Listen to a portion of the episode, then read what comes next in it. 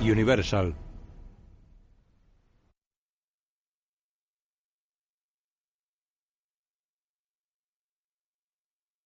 Focus Features.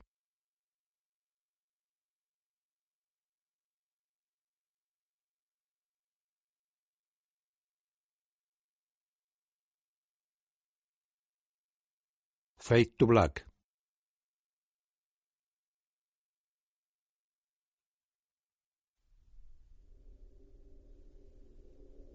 Focus Features presenta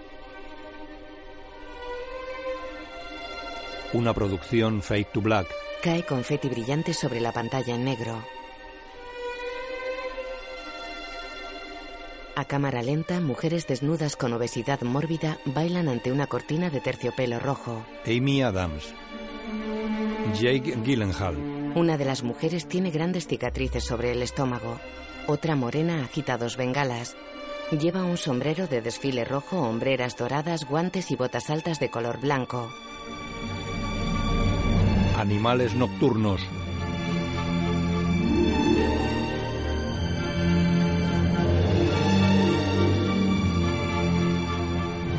Michael Shannon. Una rubia baila agitando dos banderines de los Estados Unidos. Lleva una banda roja cruzada sobre el torso desnudo. La de las cicatrices agita dos pompones de color rojo. Aaron Taylor Johnson. Isla Fisher. Carl Glusman. Armie Hammer. Una anciana de pelo entrecano y carnes caídas grita sonriente abriendo los brazos. Laura Linney. Andrea Riseborough. La rubia sonríe contoneando las caderas. Michael Sheen. La morena agita las bengalas. Jenna Malone. Rob Aramayo. La de las cicatrices baila con los pompones. Las carnes del vientre le cubren el pubis. Ellie Bamber. Graham Beckel. La anciana baila sonriente.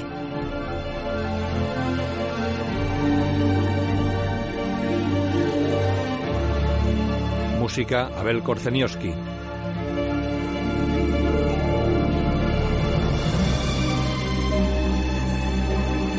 La mujer de las cicatrices mira altiva a cámara. Director de fotografía Seamus McGerby. La rubia sonríe. La morena mira sensual a cámara. Tiene los labios pintados de rojo brillante.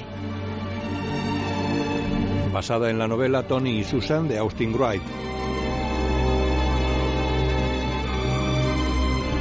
Producida por Tom Ford y Robert Salerno. La morena se aleja.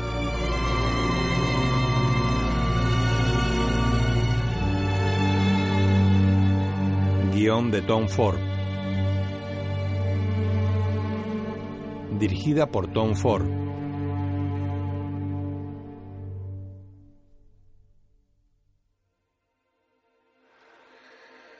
Una pelirroja de ojos azules observa a la gente que abarrota una sala de exposiciones. Grandes pantallas muestran a las mujeres obesas bailando ante la cortina roja. Cuatro pedestales blancos están distribuidos por la sala. En ellos están echadas desnudas e inmóviles las mujeres obesas.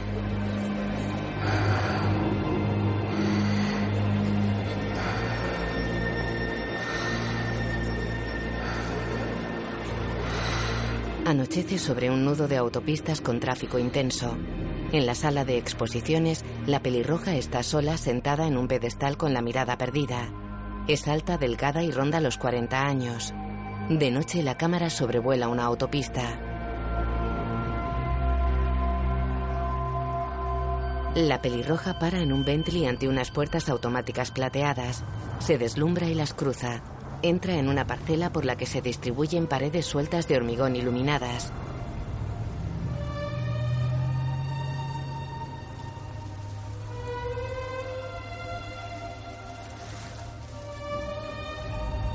Las puertas se cierran lentamente.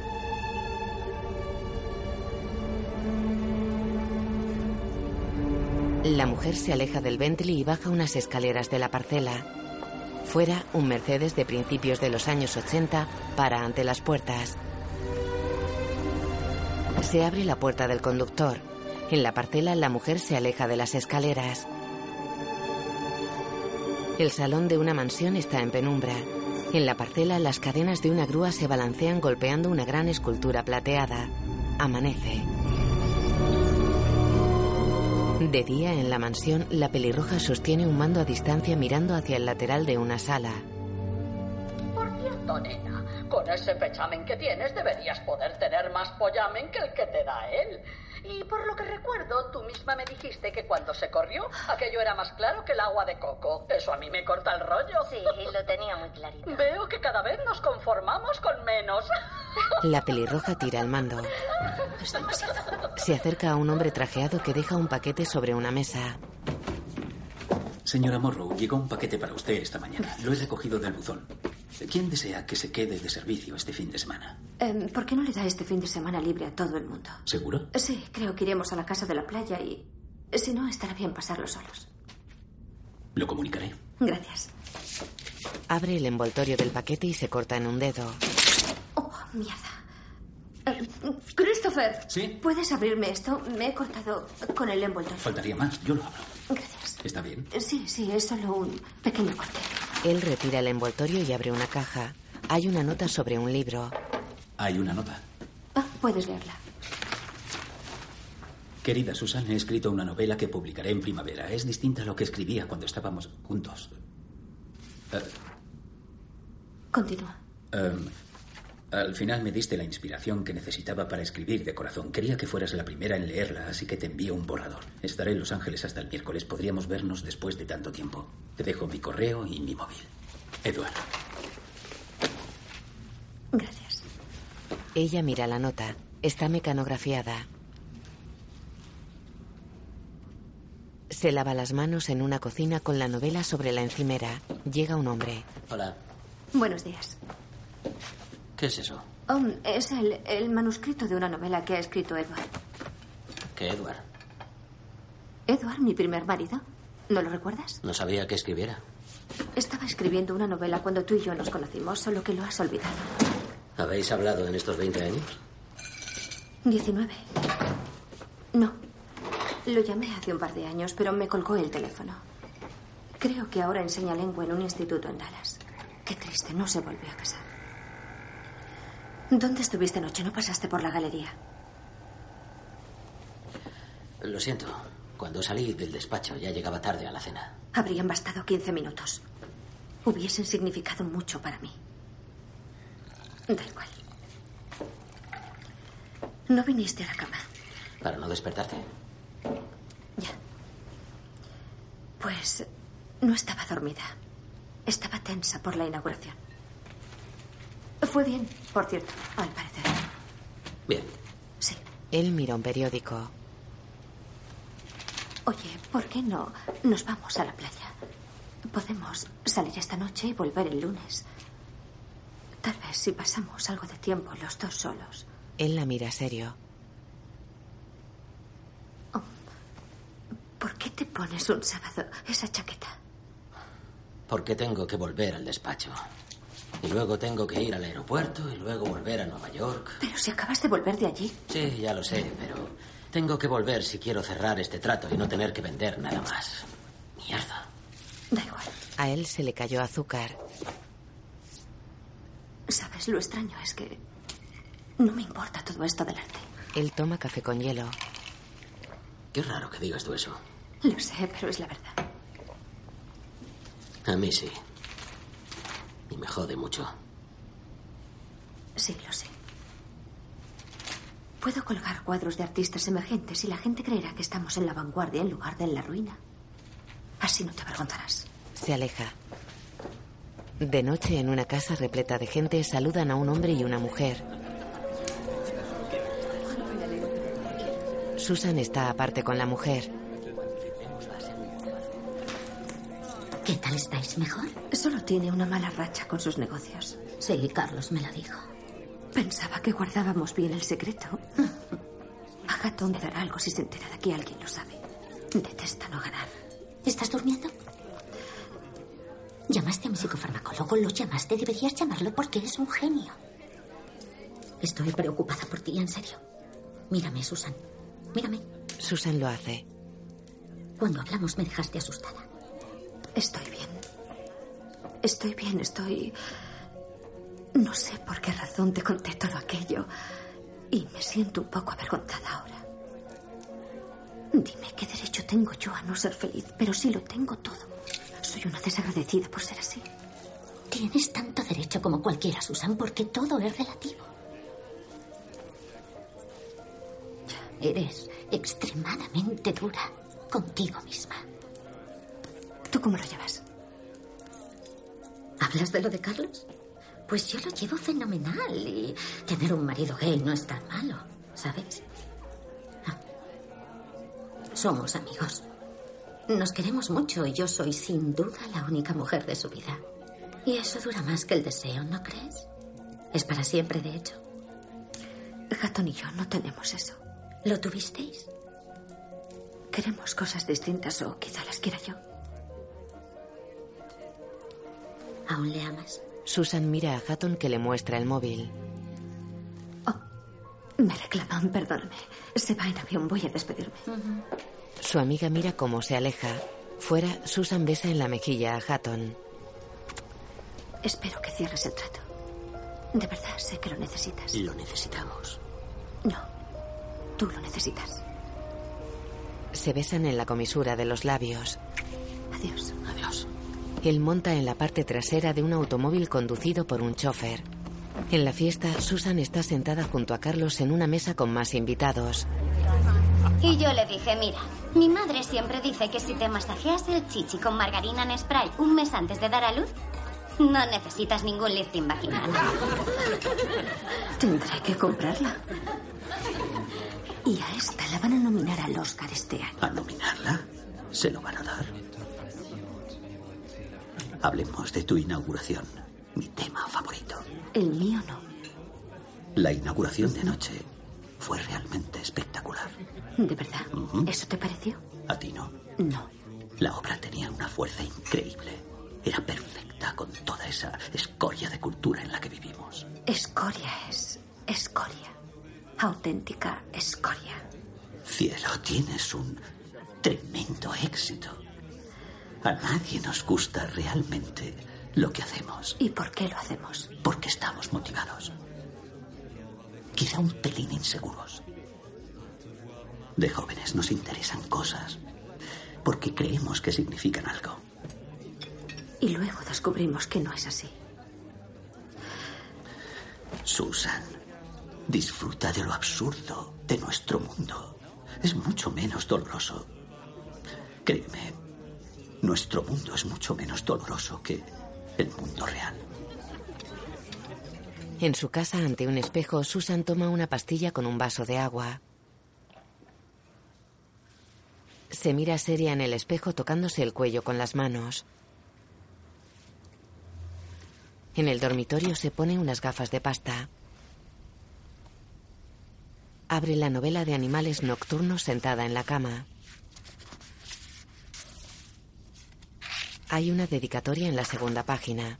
Para Susan. Ella queda pensativa y toca suavemente la hoja. Pasa la página y lee. Junto a una casa, una pelirroja de unos 18 años y un hombre de unos 40 guardan maletas en el portaequipajes de un coche. ¿Por qué hay que ir en este trasto a Marfa? Porque acaban de dejármelo como nuevo. Es un clásico. Los altavoces suenan fatal. Pues tendrás que aguantarte. ¿Llevas dos pares de botas, India? Hay que parar a dormir. Yo prefiero llegar cuanto antes. Pregúntale a tu madre. Ella es la que manda. Susan sigue leyendo. Una mujer monta en el coche. He puesto la alarma. El automóvil se aleja. Es un Mercedes 240 diésel de principios de los años 80. De noche avanza por una carretera en un entorno completamente a oscuras. La joven viaja detrás manipulando un móvil. El hombre conduce. India, llevas horas pegada al móvil. ¿No querías viajar toda la noche? Sí, pero ¿Qué quieres que hagamos? ¿Cantar canciones de campamento? Sigue con el móvil. La madre mira seria al frente. ¿Cuánto queda? No lo sé. Tres. Tres horas y media. Te vas a salir con la tuya, papá. Me acabo de quedar sin cobertura. Dios, ¿cómo puede ser que no haya cobertura aquí? Es imposible. Son dos cosas que me gustan del oeste de Texas. No hay gente ni móviles. Avanzan por una larga recta. El coche apenas ilumina 20 metros de la calzada. India duerme. Tony manipula la radio mientras conduce.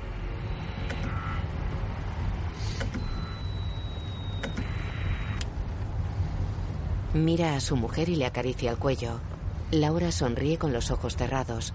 Ronda los 40 años. Tiene larga melena pelirroja y los ojos marrones. Abre los ojos y se miran sonrientes. Él tiene pelo corto moreno, barba y bigote. Está interpretado por Jake Gyllenhaal.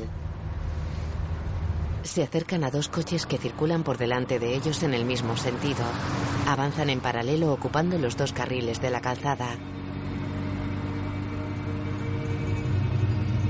Tony los mira extrañado. El que ocupa su mismo carril es un descapotable. El del contrario es un viejo coupé. El Mercedes da el intermitente y se pone tras el coupé que permanece junto al otro coche. El coupé y el descapotable deceleran. No fastidies. La mujer de Tony despierta. Él aparta la mano del claxon. El coupé acelera y se aleja por el carril derecho. El Mercedes adelanta al descapotable que queda retrasado. Adelanta al coupé. Tony y su familia miran a los tres tipos que viajan dentro. ¡Qué imbéciles! ¿Siguen ahí? India, no hagas eso. ¿Qué? ¿Qué ha hecho? Les ha sacado un dedo. El coupé se acerca a ellos. Mamá, Tony. mamá, tengo miedo. Acelera.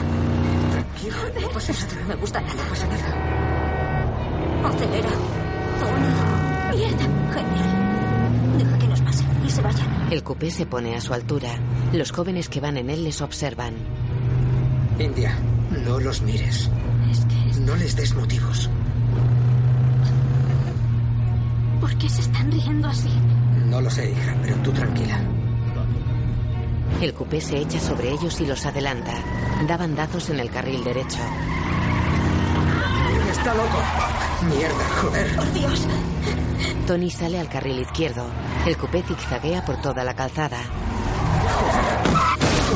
Tony lo golpeó por detrás. Se pone a su altura.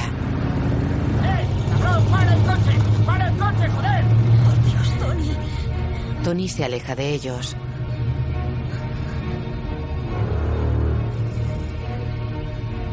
India, ¿ya tienes cobertura?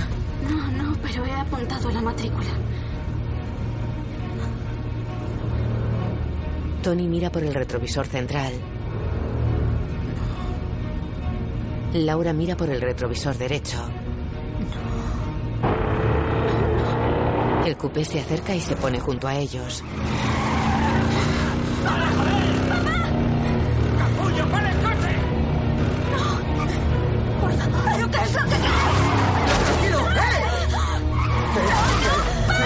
El coupé los embiste.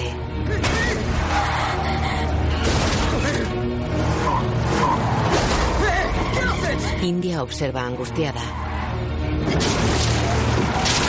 El coupé los empuja a la calzada y para delante de ellos. En su casa, Susan se quita las gafas y se frota los ojos. Echa la cabeza hacia atrás y queda con la mirada perdida. En el Mercedes, No pasa nada, No sé, lo sé. El descapotable pasa despacio junto a ellos y se aleja. El conductor del coupé desmonta. Pueden armados. Tony, por favor, arranca. No puedo, su coche está en medio. ¿Qué hace? El conductor mira el lateral abollado del coupé. Tiene pelo largo moreno, barba y bigote. Se acerca al Mercedes. Tranquila. Quédate. No voy a salir, cariño. Tony baja parcialmente su ventanilla. El conductor apoya una mano en el techo y se agacha junto a él. Buenas noches. Buenas noches. ¿Sabe que debe parar cuando hay un accidente? Sí, lo sé. ¿Y por qué no ha parado? India manipula su móvil. Eso es inútil. Aquí no hay cobertura. Fugarse después de un accidente es un delito. Tal y como ibas conduciendo. Perdone, ¿cómo dice? Digo que ibas conduciendo como un loco. ¡Eh, Turk! Escupe. Los otros dos jóvenes bajan del coupé.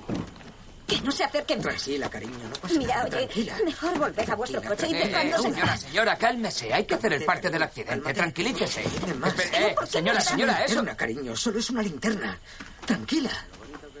Dios bendito. Vale, oye, si quieres nos damos los datos. ¿Los datos? Sí. Los vale, datos, cariño, sí, saca vale. los papeles de la guantera. A ver, soy Géminis, mi color preferido es el rosa clarito, me gusta andar y los gatitos.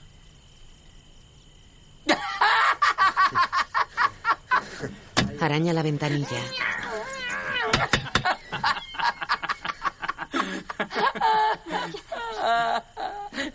Mira, mejor, ¿sabes? Mejor llamamos a la policía. ¿Ah? ¿Sí? Sí. ¿En serio? Sí. Buena idea. Ha sido por tu puta culpa, ¿no? ¿Qué? más da de quién haya sido la culpa, Tony? Tenemos que Se irnos. les ha pinchado una rueda. Mira tú por dónde. ¿Qué ha dicho? ¿Qué? Papá, no los creas. Por favor. Dice que hemos pinchado. ¿Qué dice? No te lo creas, no hemos pinchado. Calma. Dice sí. Vamos a hacer todo lo que nos ¿Qué? La rueda izquierda está pinchada. Del todo. Habrá sido cuando nos han echado a la culeta. Ah, No, nosotros no os hemos echado a la cubeta. Habéis sido vosotros. Mentira. Soy un mentiroso. Tranquila, tranquila. Es solo una niña. ¿Me ha llamado mentiroso? No, hombre, no ha querido decir eso. Solo es una niña. Si no está pinchada, ande, conduzca. Arranque el motor y conduzca. Por favor, arranca. Arranca, capullo. Nadie te lo impide. A ver cómo conduces. La rueda está pinchada. ¡Mierda! ¡Joder! Mierda. Mierda, mierda. Tranquila, no pasa nada.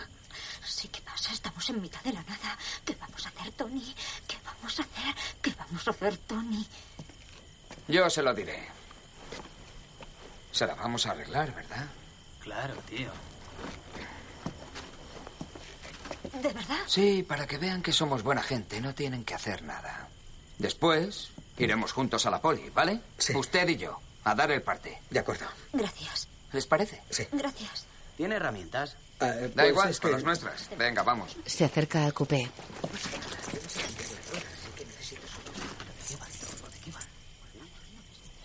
El conductor abre el maletero del coche. Va hacia la parte delantera del Mercedes. Turk se acerca a la ventanilla de Tony. ¿Lleva rueda de repuesto? La necesitamos para cambiarla. ¿Me da la llave del maletero? No, no sé. ¿Pero quién coño te has creído? Tony baja. Abre el maletero, cariño. Va hacia el maletero. Ya voy. A ver, espera, déjame a mí. Vale. Está aquí dentro, espera. Debajo de todo esto. Tenemos mucho equipaje. Saca las maletas mientras el conductor bailotea junto al coche. Dentro, Laura acaricia a India. Está ahí, ahí debajo. Lo siento. Saca a las chicas del coche. Venga, sácalas. Venga, hombre. Hay que levantar el coche, sácalas. Tony los mira extrañado. Tío, ¿le vas a hacer levantar el coche Sí. con ellas dentro? Vale, vale. Saca a las chicas del coche. Tranquila, hija. Salid del coche, que tienen que arreglarlo. Tranquila, solo van a cambiar la rueda. Bajan. Ven. Ven aquí. Ven. Mira cómo has dejado mi coche. ¿Tú crees que eres la hostia, ¿Pero verdad? qué hablas? ¿A qué vienes? Ellas sí se creen que son la hostia. ¿Quién es? ¿Que quién es? Tus zorras, tío. ¿Quién va a ser? Oye, tú... No, tú te crees muy especial y que puedes embestir a otro coche No, y... solo íbamos conduciendo. Darte hacia- a la puta Eres fuga. tú el que se ha puesto a hacer el loco. Ah, sí, me he puesto a hacer el loco. Un coche patrulla pasó de largo. Madre mía. Madre. El conductor simula temblar. Se te ha escapado la poli. Se acerca a Tony. Tendrías que haber gritado más. Tranquilos, Tranquilos, aquí estamos nosotros. Mira a las mujeres y se aleja. Qué zorra. Hija estirada, joder. Te voy a dar hasta El conductor se fija en Tony que lo mira fijamente. ¿Qué? ¿Qué miras? ¿Campeón? ¿Qué, qué miro? ¿A qué has venido a esta carretera? ¿Qué? Ah, ¿A, a qué, a qué te refieres? Ah, oye, oye, escucha. sol- solamente. Solamente queremos llegar a nuestro destino. ¿Y cuál es? ¿Que a dónde a, Mar- a Marfa. ¿Y a qué vais a Marfa? Lo agarra. Oye, capullo. ¡No me toques! mi padre, ¡No me toques, tío! Eh, vete a la mierda. No va en serio, es solo una Tu niña. papá no me lo dice, dímelo tú. ¡Suéltame! Eh, eh, Vale, tranquilo, tranquilo. Oye, somos gente legal. Solo queremos, solo queremos llegar a nuestro destino. ¿Eh? ¿Eh? ¿Eh? Uh, ¿Quieres bailar? ¿Quieres bailar? ¿Y ya está? ¿Nada más? Nena, mira a tu papá. Se cree mucho mejor que yo, ¿eh? ¿Tú qué crees? ¿Tú qué crees, eh? Pues claro que lo es. No, en serio, míralo, ¿eh? Tony forcejea con los otros. ¡Suéltame, puta! ¡Eh! ¡Mucho cuidadito, gilipollas! ¿Quién coño os creéis para hablarme así? ¡Joder! ¡Que os estamos cambiando la rueda! Vámonos todos de aquí de una puta vez. Cariño. No llores, mi vida, tranquila. ¿Estás bien? ¿Quieres un pañuelo? Tony sangra por la nariz. Joder, eso tiene mala pinta. Estoy. Necesitarás... Nena, ¿tienes un Estoy tampón? bien, estoy tienes bien. la nariz jodida. Oye, estoy bien. Coño, ¿cómo tienes la nariz? Qué mal rollo. ¿Ya está? Ya está. Listo. Podemos irnos. Vale. Ya está. Vale. Eh, ¿Sí? ¿Dónde podemos encontrar cobertura? ¿Qué? ¿Quieres volver a intentar Oye, abandonar no, no. el lugar del accidente? El conductor la mira molesto. Hay buena cobertura en Bailey. Vale. ¿Y cómo vamos a llegar allí? En los coches. ¿Qué coches? Pues en los dos coches. A mí no me vengas con truquitos, capullo. Lo que oyes, sé lo que pretendes, sé cuál es tu plan. ¿Y ahora qué pasa? Oye, que no me vengas con trucos. No, dime qué pasa, tío. ¿Qué cojones pasa contigo? ¿Cómo sé que no vas a pisar el acelerador y a dejarme aquí tirado? Pues sube a tu coche, nosotros al nuestro y te seguiremos. Venga ya, y una mierda. Tú vas en el mío. Tú No, vienes con no, nosotros y Luke no, lleva el coche. Venga, No, tío, no, de eso nada. No. Bueno, vale. Tú llevas tu coche y la niña viene con nosotros. ¿Qué? No. Lo siento, Te vienes con pero eso nosotros, no- nena. No. Oye, encanto, no es No me toques a mí. No me toques. No se te ocurra ocurra. tocarme. Cogen a India. Cogen a Laura. Sí, nena, si te gusta, ¿eh? ¡Eh! ¡Para! ¿Qué estáis haciendo? India huye. India, Adiós, muñequita. Te quiero. suéltala. Mira cómo me has puesto. Laura corre. ¿Es la jefa? ¿Ella lleva los pantalones? Laura, ¿Eres maricón? Laura, ¿Tienes un chochito ahí abajo? ¡Eh! Laura. ¡Nenaza! Vamos al coche. ¡Nenaza! ¡Chochito, ¡No te acerques! ¿Qué es lo que quieres, chochito? Tony, ¿Eres Tony. ¡Laura! Al coche, sube al coche. Muy bien, vámonos. En los dos coches, ¿eh, Lu? Turk y el conductor se llevan a las mujeres en el Mercedes. Tony observa paralizado. ¡No,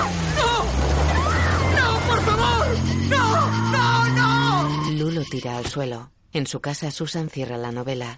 Se quita las gafas y queda pensativa. Se cubre la cara con una mano. Está al móvil. En un hotel, su marido y una chica entran en un ascensor cogidos del brazo. Susan, ¿Por qué no me has llamado para decir que has llegado bien? porque son las cuatro, no quería despertarte. Si no puedes dormir, toma una pastilla. ¿Dónde estás? Estoy entrando en el hotel. ¿A qué planta? 31, por favor. Esa no es la nuestra. No, la de siempre estaba ocupada. He montado un número en recepción. Susan esboza una sonrisa. Espero que hayas dormido en el avión. Me preocupo por ti, aunque tú creas que no, pero lo hago. Debes de estar agotado. Oh, odio ese vuelo, no es nada. 31, señora. Susan queda inmóvil. Ya he llegado. Tengo que dejarte. Luego te llamo. Susan.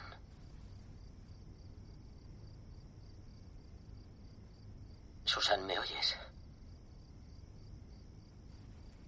Sí. Sí, te he oído. Duerme bien. Baja el móvil.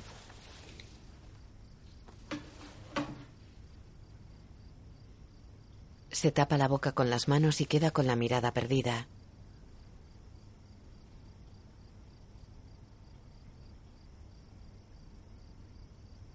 En la carretera, India chilla desesperada mirando por la ventana trasera del Mercedes. Tony sigue con Lou. Conduzca. Montan en el coupé y avanzan por la carretera. El entorno está completamente a oscuras. ¿Esa es la salida? ¿Qué salida? La de Bailey. Usted siga. Entran en una pista de tierra. Pasan junto a una casa baja con cobertizo que tiene una cruz en el tejado y alguna luz encendida. Vamos, acelere. Se alejan de la casa. Cruzan una verja abierta en la que pone no pasar. ¿Qué nos vais a hacer, joder? Aquí.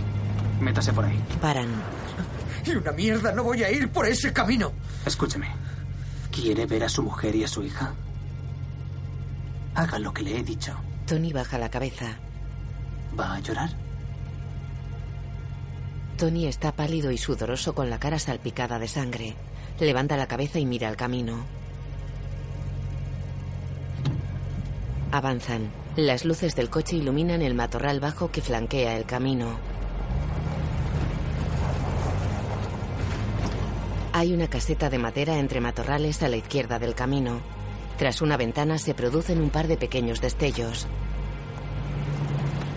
Tony mira a la izquierda. ¡Mi coche! ¡Lo hemos pasado! ¿Qué va a ser su coche? Continúe. Creo que no debe preocuparse por ellas. Tony lo mira extrañado. Ya le digo que no se preocupe. ¿Cómo que no me preocupe por ellas? ¿De qué coño estás hablando? Todavía no ha matado a nadie. De eso hablo. Al menos que yo sepa. ¿Matar? ¿Por qué hablas de eso ahora? Digo que aún no ha matado a nadie. Si usted me escuchara, se enteraría de lo que digo. Bajan por una ladera.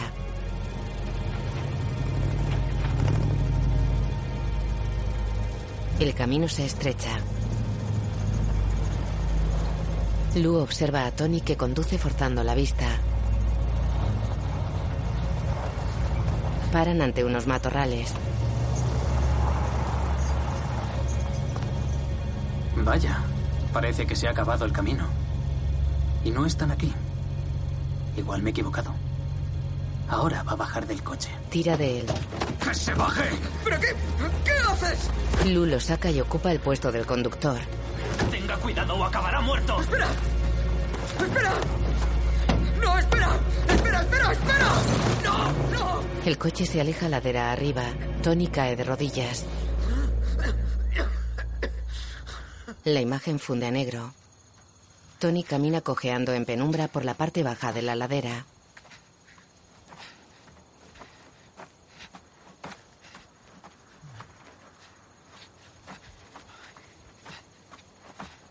Se acerca a un pedregal.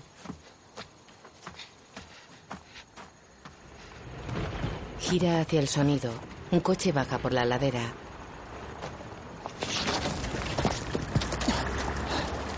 Tony se tumba entre las piedras.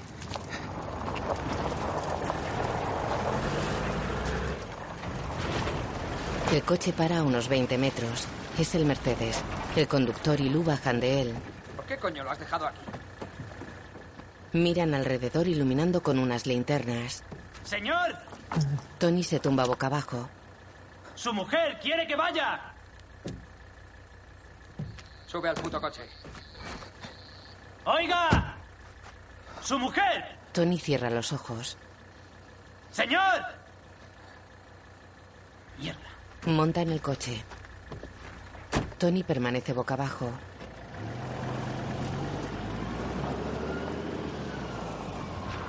El coche sube por la ladera. Tony escucha atento.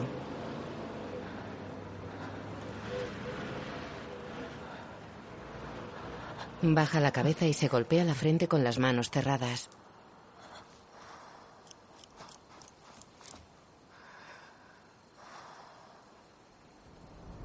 Al amanecer las nubes están suavemente iluminadas con tonos anaranjados. Tony camina deprisa por un cauce seco que atraviesa el pedregal.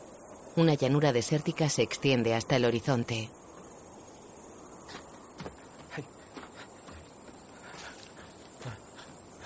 Baja una ladera hasta una pista de tierra que desemboca en una alambrada junto a la carretera.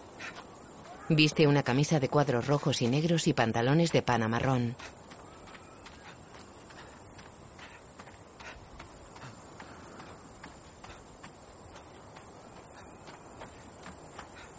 Se acerca a la alambrada. Levanta los cables y la cruza con dificultad. Cae al otro lado. Se incorpora y avanza cojeando por la cuneta. Camina por la calzada echándose el aliento en las manos. Se las frota. Gira hacia un coche que se aproxima. Agita los brazos.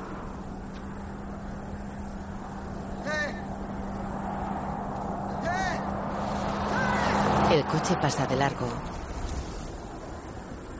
Tony se acerca a una casa baja que tiene las paredes desconchadas. Hay luz tras las ventanas.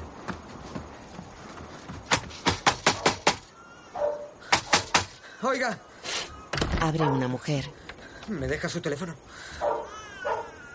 Sentado en una sala, niega boquiabierto con la mirada perdida.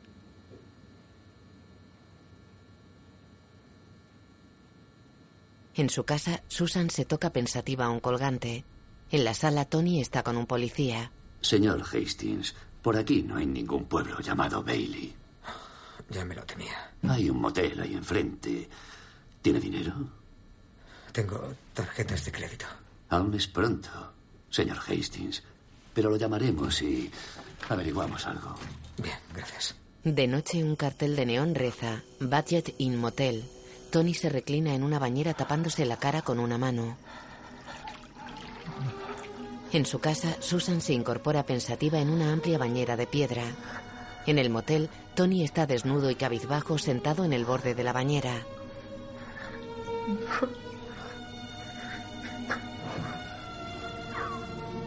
Permanece inmóvil con la cara apoyada en una mano.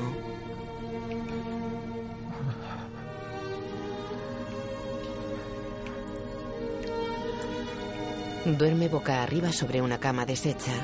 Tiene las manos cruzadas sobre el pecho.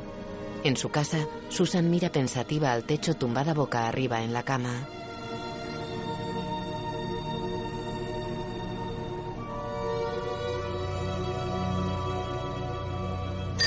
Tony despierta en el motel.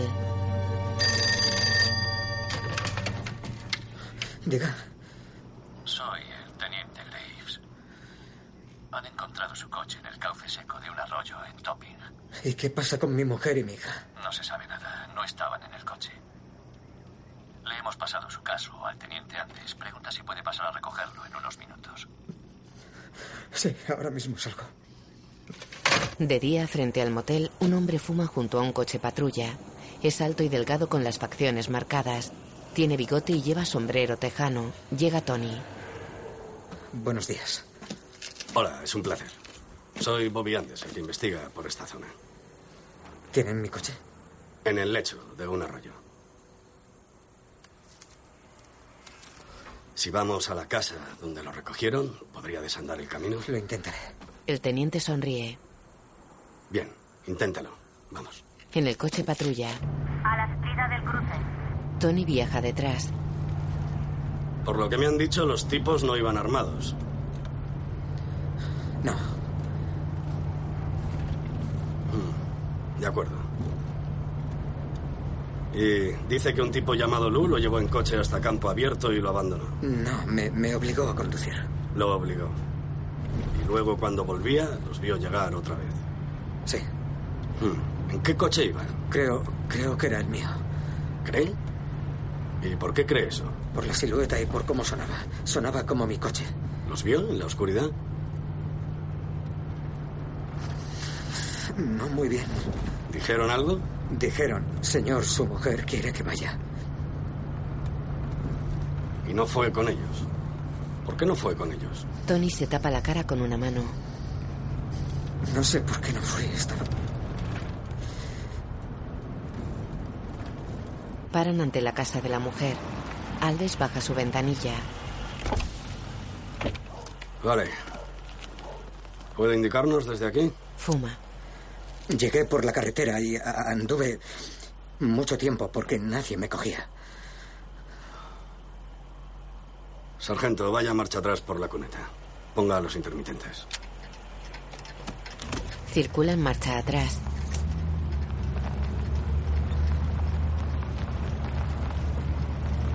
La imagen funde a negro. Circulan junto a la alambrada. Aquí, pare. Pare aquí. Sa- salí por esa alambrada, justo ahí, donde el reflector. Me acuerdo de eso. Pues vamos a caminar. Salió andando, ¿no? Bajan del coche y cruzan la alambrada. Salí. Salí aquí porque vine caminando por el cauce de ese arroyo. Esto es parte de la hacienda de Valdés. Por ahí abajo hay un antiguo rancho, cerca de donde queman la basura. Se llega por este camino. En su casa, Susan lee inquieta agarrando el crucifijo de un collar que lleva puesto. En Texas, Tony mira impresionado al frente. En medio de un recinto con maderos quemados hay un sofá rojo. Sobre él yacen los cadáveres desnudos de dos pelirrojas abrazadas entre sí. Alves observa los cuerpos. Gira la cabeza de uno. Es India. En su casa, Susan lee impresionada. Tony se arrodilla a pocos metros de los cadáveres.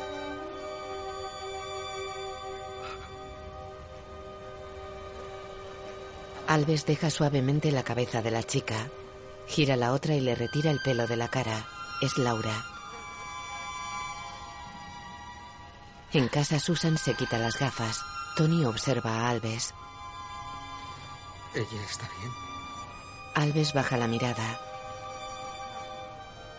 Laura tiene la frente ensangrentada. Lleva una cadena con un crucifijo dorado. En su casa, Susan agarra su crucifijo. Llama por el móvil. En un dormitorio, una mujer y un hombre jóvenes duermen desnudos y abrazados. La chica coge un móvil. Es pelirroja. Mamá, ¿eres tú? ¿Estás bien? Sí, estoy bien, solo quería oír tu voz. Te echo de menos. Me has despertado. Sigo en la cama. Es domingo, mamá. ¿Puedo llamarte luego? Sí. Llámame luego, vuelve a dormir. Te noto rara. ¿Estás bien? Estoy bien. Muy bien. Duérmete. Te quiero. ¿Y yo? Luego te llamo. Susan baja el móvil y gesticula inquieta. Mira hacia la novela.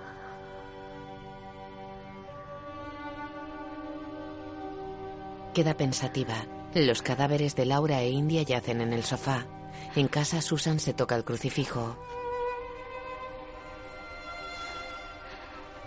Tony llora cerca de los cadáveres. De noche, en una calle, Susan tiene 20 años menos. ¿Eduard? ¿Eduard? ¡Hola! Susan. Hola. ¿Qué Dios, tal estás? Qué bien encontrarme con alguien a quien conozco. ¡Qué alegría verte!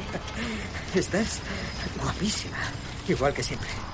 ¿Qué estás haciendo aquí en Nueva York? Ah, pues he venido a una entrevista para una beca en la Universidad de Columbia. Columbia. Creía que estabas en la de Texas convirtiéndote en un gran escritor.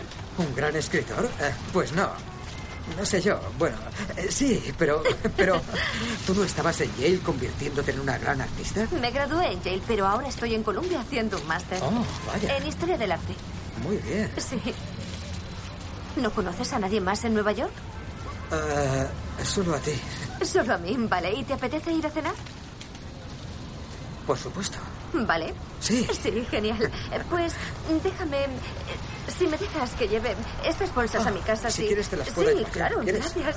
Echaba de menos a los lejanos. En Texas no hay estas ventiscas, No, ¿eh? ¿verdad? En un restaurante se miran sonrientes sentados a una mesa. Él está interpretado por Jake Gyllenhaal. Tiene pelo corto moreno y está afeitado. Baja la mirada. ¿Sabes que fuiste mi primer amor en Hastings? El tiempo que pasaba con tu hermano era para estar cerca de ti. Pues tú fuiste su primer amor. ¿Cómo? Sí. No sabía que Cooper fuera gay. No creo que él lo supiera entonces, pero estaba obsesionado contigo. Mm. Vaya. Sí. Si no te hubiera pillado mirándome tanto, habría pensado que te acostabas con él. ah, ah, ahora me siento fatal. Llevo años sin llamarlo. Qué mal amigo soy. Espero no haberle hecho daño. Eres buena persona. Otro se hubiese vuelto loco al enterarse de que su mejor amigo le amaba. Tú has estado encantador. Mm. ¿Podrías llamarlo? Le haría ilusión. Mis padres prácticamente lo han repudiado. Ya no se hablan. ¿Por qué? ¿Por qué? ¿Lo dices en serio? Conoces a mis padres, ¿no? Son religiosos, sexistas, racistas, republicanos, materialistas, narcisistas. Vale, He dicho racistas que- y podrías No sé si acaba de, de- de quedarme claro, Susan. Ya, es verdad. Pero es que a nosotros nos ven como un reflejo de sí mismos. No aceptan a Cooper tal y como es. Y no sé cómo lo pagaré yo. ¿No eres un poco dura con ellos? No. Tienen una idea muy anticuada de la vida que debería llevar, sobre todo mi madre. Ya. Entiendo. Yo siempre he querido a tu madre. ¿En serio? Sí. Se portó muy bien cuando mi padre murió. Mm. Las dos tenéis la misma tristeza en la mirada. ¿Qué? Tú y tu madre. No sé qué quieres decir con eso, Edward. Perdona, no, no, no quería ofenderte, solo que siempre me pareció que estaba triste. Tiene los ojos tristes. Lo he pensado desde pequeño. Y tú tienes sus mismos ojos. Son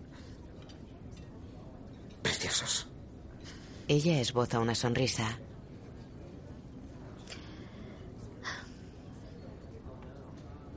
No me compares con mi madre, no quiero ser como ella. Tiene gracia. Yo envidiaba a tu familia. Me sentía como un impostor en el instituto. ¿En serio? Yo creía que era la única que se sentía así. ¿Tú? Sí, siempre tratando de ser perfecta y... ¿Y no crees que lo seas? No. Justo por eso tú eres tan perfecta.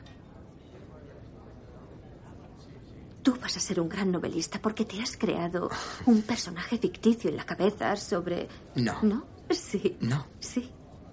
No. Yo no lo creo. ¿Por qué renuncias a ser artista? Porque soy demasiado crítica para serlo. Creo que para ser realmente buena tienes que tener algo dentro que creo que yo no tengo. Susan, te subestimas. ¿Eres consciente? Ella baja la mirada. Edward. em, Te vienes a mi casa. Vaya, te veo muy lanzada. Ya. No es muy propio de una niña bien de Texas. Todas las niñas bien son unas guarrillas, así que... Mm, También tú fuiste mi primer amor. Lo sé. Ella lo mira fijamente. De día, en la actualidad, está tumbada boca arriba en su cama con gesto apenado. En Texas, Tony está sentado en una sala de la comisaría con la mirada perdida. Alves entra en la estancia.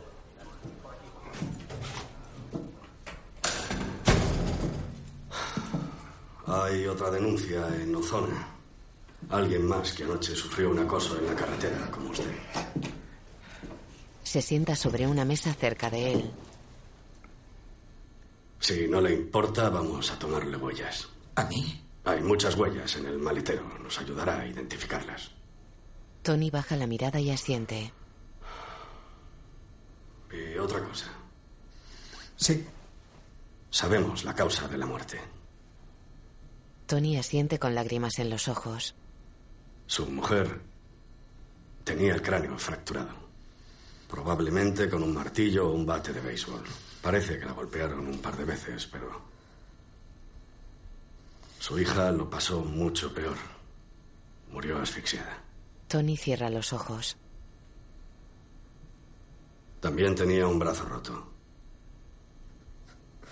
Y las dos fueron violadas. Al parecer, tenía usted razón en lo de la caseta. ¿En qué? Esos tipos las llevaron allí, como usted sospechaba. ¿Cómo, cómo lo saben? Había huellas de su mujer en el cabecero de la cama. ¿De quién es la caseta? Eso está claro. El dueño no vive aquí, está en el paso. Alguien forzó esa caseta y ha estado viviendo en ella. Está llena de huellas. Vamos a contrastarlas con las del dueño para ver si podemos aislarlas. Bien. Pero tengo esperanzas. El dueño lleva sin ir desde otoño, así que la cosa promete. Pero... Promete. En su casa, Susan permanece en la cama con la mirada perdida. Con 20 años cena con una mujer en un lujoso restaurante. ¿Cómo no me lo has dicho antes? ¿De verdad vas a dejar Nueva York? ¿Mudarte a Austin? ¿E ir a la maldita Universidad de Texas? ¿Por qué lo haces? No entiendo cuál es el propósito. ¿Cómo que cuál es el propósito? Me casaré con Edward, ese es el propósito. Esta conversación es absurda. Eres muy joven para casarte. ¿En serio? Mamá, el verano pasado pretendías que me casara con Bass. Eso es diferente. Bass está a tu altura. No me creo que hayas dicho eso. ¿De verdad han salido esas palabras de tu boca? Es... ¿Por qué siempre piensas lo peor de mí? No me has comprendido. Me refería a que tú eres muy obstinada. Y Edward es un buenazo, es muy débil para ti. Débil no es precisamente como yo lo describiría. Sensible es la palabra que usaría y que no podría usar para describir a nadie de esta familia. Bueno, salvo a Cooper. No metas a Cooper en esto. Lo siento. Por favor, Susan. Crees que no nos importan las mismas cosas, pero te equivocas. Estos lujos burgueses, como tú los llamas, serán muy importantes para ti dentro de unos años. Y Edward no será capaz de dártelos. No tiene un centavo. No tiene motivación, no es ambicioso. Y créeme, si te casas con Edward, tu padre tampoco te los va a dar. Tienes razón, no tiene la motivación que a ti te gustaría que tuviera. Pero sí que es fuerte. Es más fuerte que yo en muchas cosas. Solo que la fuerza que tiene él es de otra clase. Susan, ¿cómo que es de otra clase? Oye, ¿qué, qué clase de fuerza es esa? Tiene la fuerza de creer en sí mismo y de creer en mí. Susan. Sigue viéndote con él si quieres. Vivid juntos, me da igual, pero no os caséis. Entiendo lo que ves en Edward. Lo entiendo. No. Te lo digo en serio. No lo entiendes. Claro no lo sí. entiendes. Es un romántico. Pero también es muy frágil. Lo vi cuando su padre murió. No. No lo hagas. Te vas a arrepentir. Y al final acabarás haciéndole daño. Lo que te gusta de él ahora es lo que odiarás en unos años. A lo mejor no te das cuenta, pero tú y yo nos parecemos más de lo que crees. No. Te equivocas. Tú y yo no nos parecemos en nada. ¿Tú crees? Espera y verás. Todas nos convertimos en nuestras madres. Da un trago a su dry martini. De noche, en la actualidad, Susan escribe un correo en un portátil. Querido Edward, estoy leyendo tu novela. Es desgarradora. Estoy profundamente conmovida y está maravillosamente escrita. Me encantaría verte el martes por la noche. Avísame si sigues estando libre. Tenemos mucho de qué hablar. Te quiere, Susan. Cierra la tapa del portátil. En una habitación, Tony mira un email con los ojos llorosos. Descarga un archivo y se abre la fotografía de un hombre. La observa tapándole la mitad superior de la cara con un papel. Alves está al móvil en una cabaña. Sí. ¿Tony Hastings? Sí, ¿quién es? Roberto Andes. Le he mandado un correo. ¿Lo ha visto? Sí. ¿Reconoce al de la foto? No. Mierda. Joder. ¿Seguro? Sí, lo tengo todo borroso. Bien, pues su coche está lleno de huellas suyas y también la caseta. Se llama Steve Adams. Está fichado en California por robo y fue absuelto de un cargo por violación. He emitido una orden de búsqueda.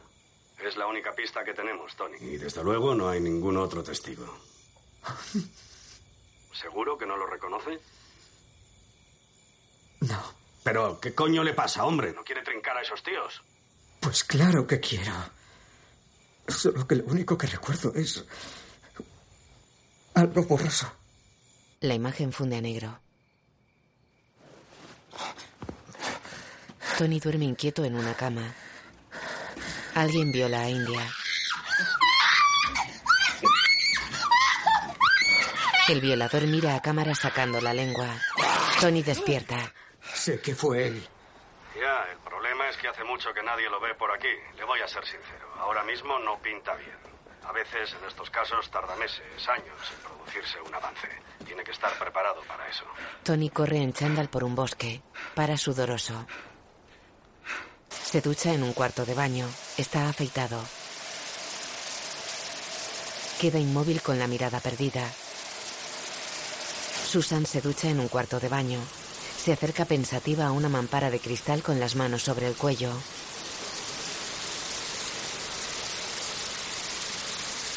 En una habitación, Tony está sentado agarrando el crucifijo de un collar que lleva puesto.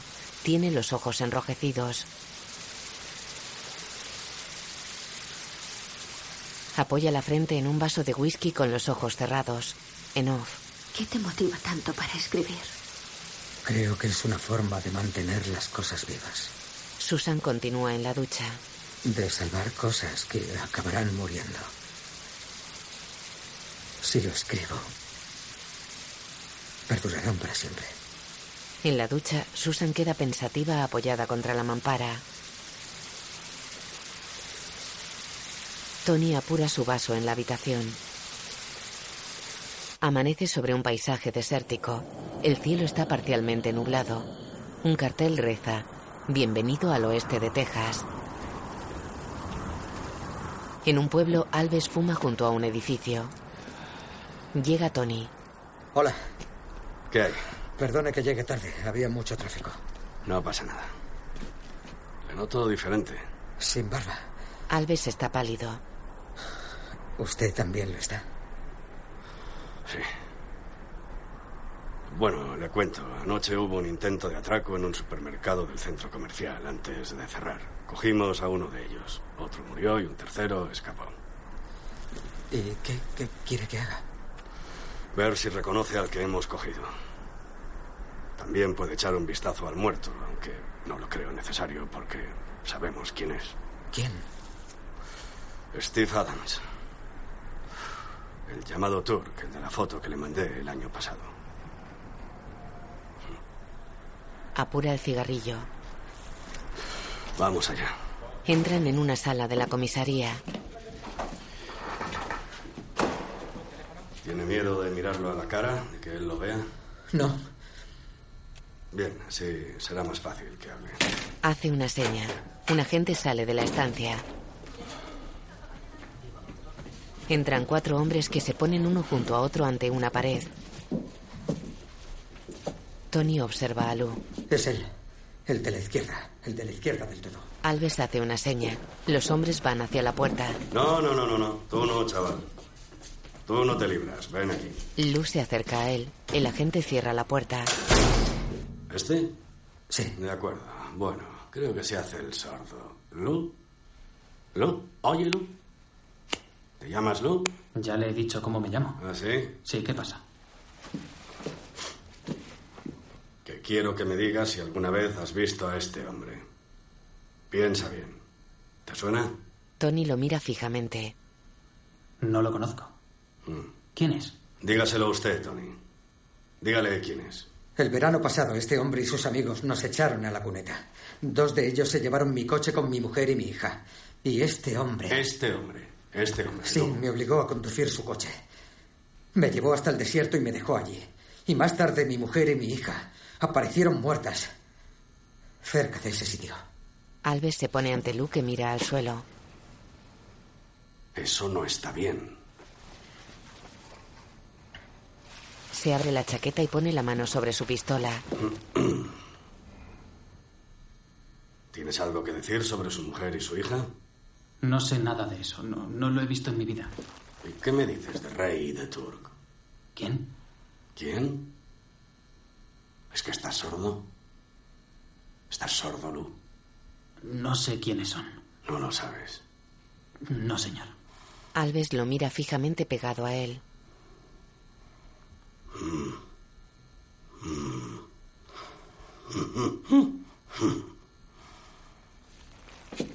De acuerdo. Le agarra del brazo y lo lleva hacia la puerta. Agente, enciérrelo. Tony se sienta cabizbajo tapándose la cara con las manos. ¿Está seguro de que es él? Segurísimo, sí. Ya. ¿Y lo juraría ante un tribunal bajo pena de perjurio? Sí.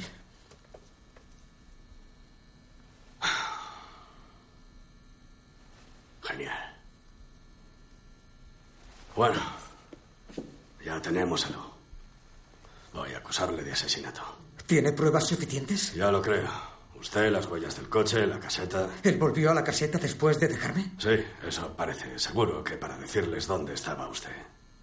Por eso volvieron con los cadáveres. Iban, iban a matarlo. ¿Sabe? Sí. Apostaría a que su amigo Rey es el tercero del robo. ¿Y ahora qué? Usted va a esperar el juicio. Y yo voy a buscar a Rey. En su casa, Susan escribe en el portátil sentada en un amplio despacho. Recuerda que tienes reunión de junta en el museo a las tres. Perdona, ¿qué has dicho? La joven se sienta frente a ella. Has vuelto a no dormir, ¿verdad? Ya me conoces. Yo nunca duermo.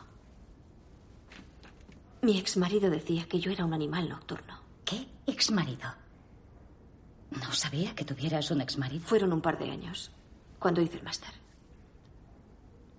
Es extraño. Últimamente he pensado mucho en él y justo el otro día me envió un libro que ha escrito. Es una historia violenta y triste. Lo ha titulado Animales Nocturnos y está dedicado a mí. ¿Le querías? Sí, le quería. Era escritor y yo no tenía fe en él. Me invadió el pánico y le hice algo horrible, algo imperdonable. Mucho. ¿Le dejaste? Le dejé. Le dejé de manera muy cruel. Por el apuesto y galante Hatton. Es que es muy apuesto. Y galante, sí. ¿Nunca has sentido que tu vida se ha convertido en algo que no pretendías? La joven la mira extrañada. No. Claro, acabas de empezar a vivir tu vida. No has dormido ni un segundo, ¿verdad? En un expositor de color azul, una vaca cuelga atravesada por docenas de flechas. Susan se acerca a ella y la mira fijamente. Está en un amplio vestíbulo. Va hacia unas escaleras. Sube varios tramos de escaleras de color blanco. Viste un abrigo oscuro de piel con mangas en naranja y blanco. Lleva botas altas de piel negra, falda morada y blusa blanca. En un pasillo para ante un lienzo negro con letras en blanco que rezan Venganza.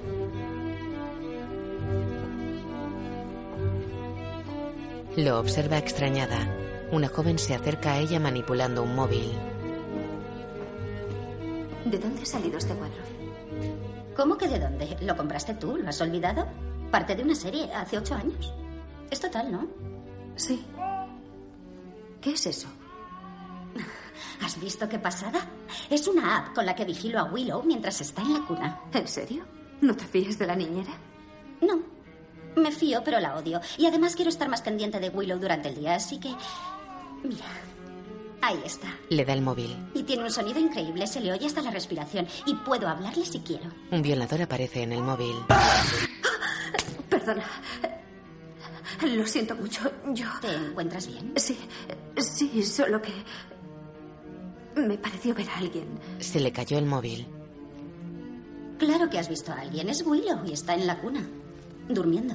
Em, siento haberte roto el teléfono, si quieres. Tranquila, la semana que viene sale uno nuevo. Gracias. ¿Vamos? Nos están esperando. En una reunión, Susan escucha con la mirada perdida. No tenemos obligaciones contractuales, lo cual es una ventaja. Sé que no todos opinamos igual sobre esto, pero por lo que a mí respecta... En una cama, Tony está tumbado boca arriba tapándose la cara con un brazo. Lleva la alianza de matrimonio. En la reunión, Creo que debemos prescindir de ella. No es lo que nos vendió cuando la contratamos. Yo discrepo. Creo que debe quedarse por ahora. ¿Y por qué? Porque es fantástica y a todas nos cae bien. Solo necesita nuestro apoyo y un poco de tiempo. Pero no funciona, hay que despedirla. En el Hammer hay una candidata ideal que podríamos robarle si actuamos rápido. Coincido con Linda. Nosotras la contratamos, debemos apoyarla. ¿Cirujano nuevo? mira a una rubia de labios hinchados. No, peinado nuevo. Pero Susan, fuiste tú quien dijo en la última reunión que buscabas un cambio. Ya, pero ahora creo que debe quedarse. A veces es... Mira seria a la rubia. A veces tal vez no sea tan buena idea realizar tantos cambios. Sonríe. La rubia la mira extrañada. De noche, Susan observa una gran fotografía enmarcada. Muestra a un hombre que mira a cámara mientras otro le apunta con una escopeta. Susan se aleja. Deja unas llaves sobre un mueble y entra en un amplio salón en penumbra. Uno de los laterales de la estancia está cerrado por un gran ventanal. Tras él se extiende un jardín con setos y árboles. Susan se sirve una copa.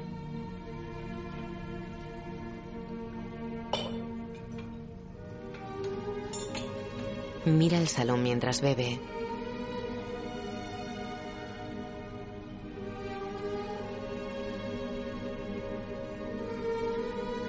Cruza la estancia.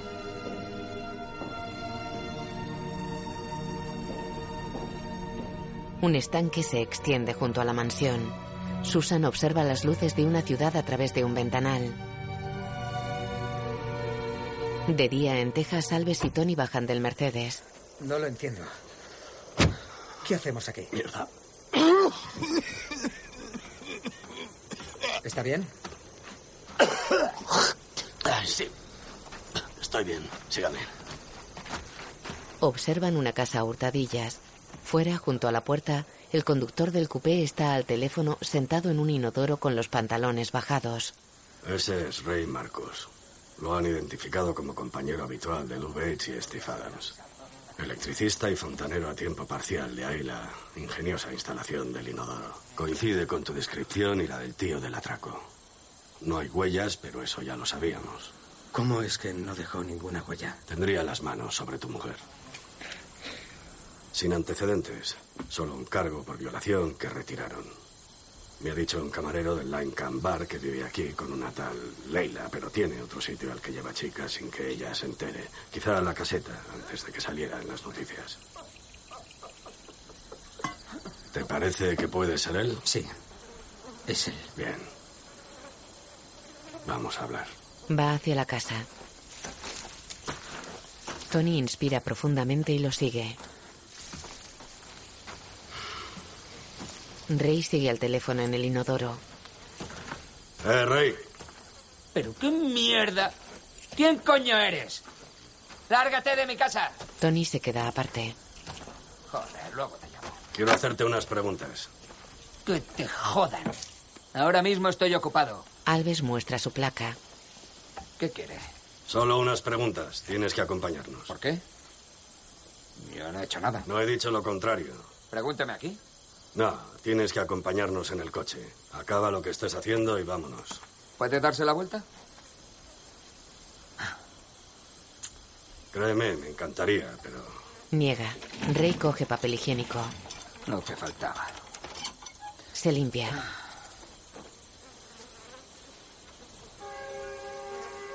Venga, ya está. Vamos. Levántate. Rey mira el papel. Vale, venga, vístete. Venga. Le tira una camiseta. Rey se sube los pantalones. Tony conduce el Mercedes. Alves y Rey viajan detrás. ¿Me va a interrogar? Sí. Sí, ¿no? Es lo que voy a hacer. Pues debería leerme mis derechos.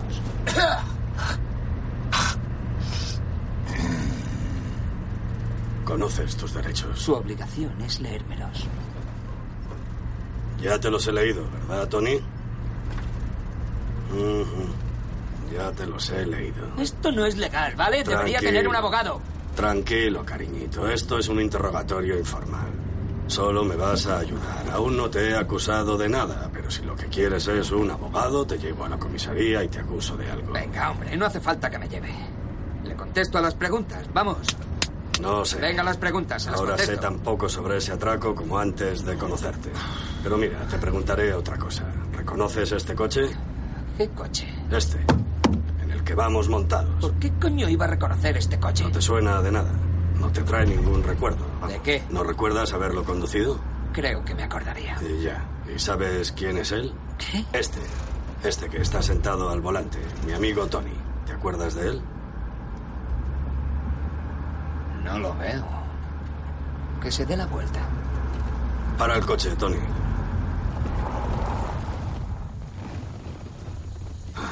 Date la vuelta y mira a este mierda. Tony gira hacia atrás. ¿Quién es este? ¿No lo recuerdas? No puedo decir que sí. ¿Tú te acuerdas de él? Sí. Pues refrescale la memoria. El verano pasado en la interestatal. Recuérdale también lo que hizo. Mataste a mi mujer y a mi hija. ¿Qué dice? Yo nunca he matado a nadie. Cuéntaselo todo. Tú y tus amigos nos mandasteis a la cuneta. Dile quiénes son sus amigos. Lou y Turk. De eso te acuerdas, ¿no? De ir haciendo el cabra por la carretera con tus amigos, retando a otros coches. Estáis locos. Es una locura. Nos hiciste parar, pinchamos, cambiasteis la rueda. Turk y tú os llevasteis a mi mujer y a mi hija y me obligasteis a ir en tu coche con Lou. ¿Y luego qué, Tony? Lou me llevó al desierto y me dejó allí. Volvisteis con mi coche y me llamasteis para hacerme caer en vuestra trampa. Volvisteis a donde Lou me había dejado. Así que para eso volviste, Rey. Tony mira a Rey con lágrimas en los ojos. ¡Qué puto loco! Cuéntale lo que encontramos allí. Cuéntaselo tú. ¿Es necesario? ¿No lo sabes, Rey? Saca una pistola. Estáis locos. Es ridículo. Los cuerpos de mi mujer y mi hija. Que vosotros llevasteis allí. Y abandonasteis. Fuiste tú. Te conozco. ¿Qué dices tú, Rey? Que estáis locos, os estáis equivocando. Mm, yo creo que no. Yo creo que no, Rey. Pon las manos delante. No tiene derecho. Que no tengo derecho. Derechos, derechos. Tú y tus malditos derechos. Hablando de derechos, que sepas que estoy grabando toda la conversación. Aquí. ¿Está claro? Muy bien. Vámonos, Tony. Esposó a Rey. Ahora vamos a un sitio que puede que recuerdes y te harás un favor si me lo cuentas todo. Pero si tú no te acordaras, Tony lo hará. ¿Estamos? Tío, siento que perdieras a tu familia. Una lástima. Pero yo no tuve nada que ver. Circulan por una pista de tierra. Pasan junto a la casa con la cruz en el tejado.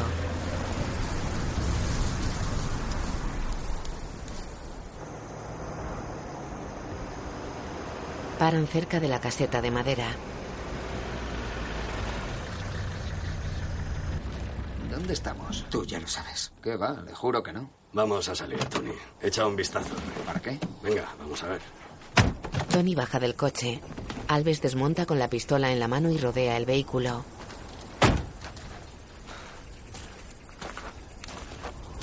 Abre la puerta de Rey. Sala. Eso es. Rey baja. Entran en la caseta. Las violaste en esa cama, supongo. Nunca he violado a nadie. Déjate de hostias. He visto tu ficha. Sabemos lo de la chica de Lugo. Sí, y retiraron los cargos. Nunca he violado a nadie. Quiero saberlo, Rey. Quiero conocer toda la historia. Quiero saberlo. Tendrás que preguntarle a otro. Quiero saber qué dijeron. Quiero saber qué dijo mi mujer. Y quiero saber qué dijo mi hija. Rey le aguanta la mirada.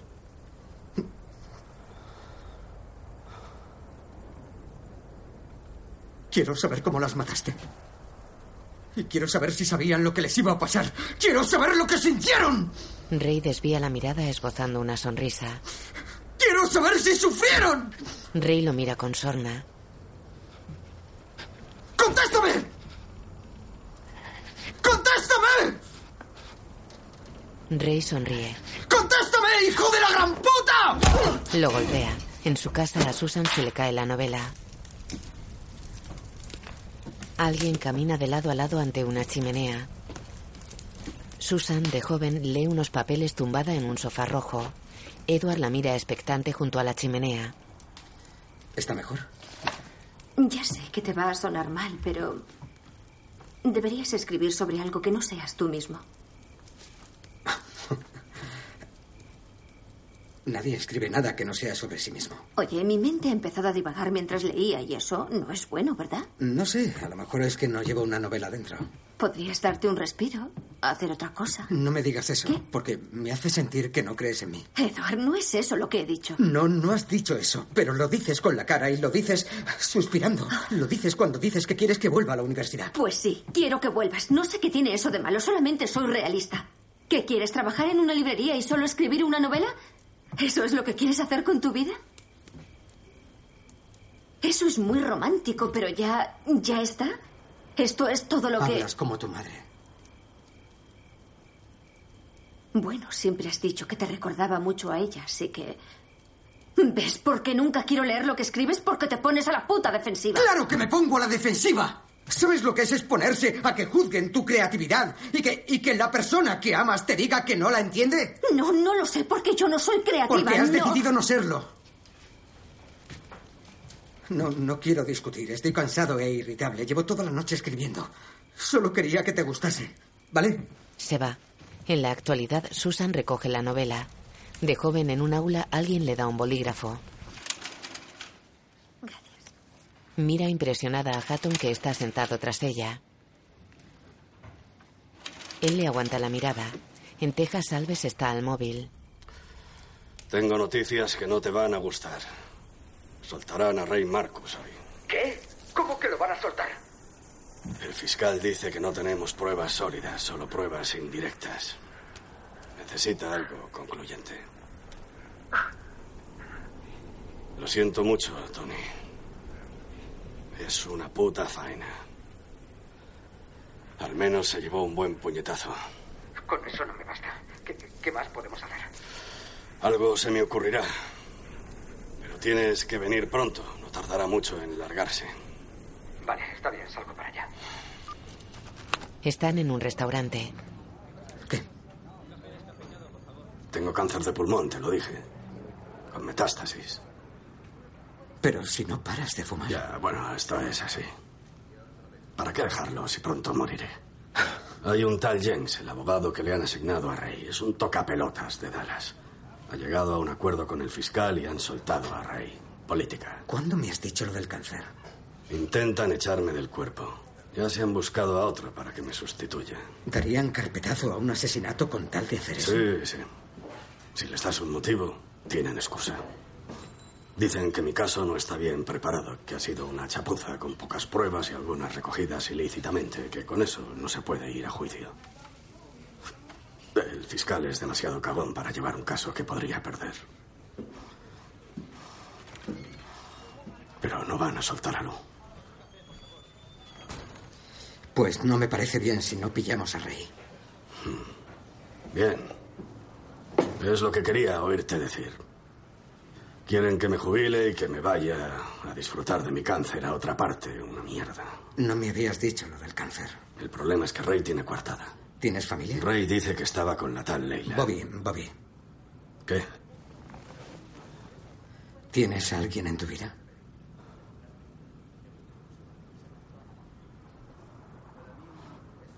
No. Ni mujer, ni...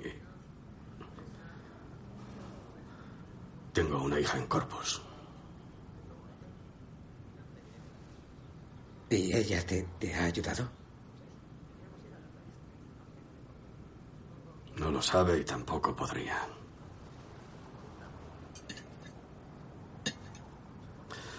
El caso es que Rey dice que estaba con esa chica, Leila o como se llame, y ella y la tía de ella lo han confirmado. ¿Y qué vamos a hacer? Depende de hasta dónde estés dispuesto a llegar para que se haga justicia. ¿Comprendes? Tony lo mira fijamente. No puedo comer, voy a vomitar. ¿Cómo harás algo si no puedes ni comer? Mm, a veces puedo y a veces no. Este sitio es horrible. Necesito que comas. Alves toma un bocado y mastica con esfuerzo.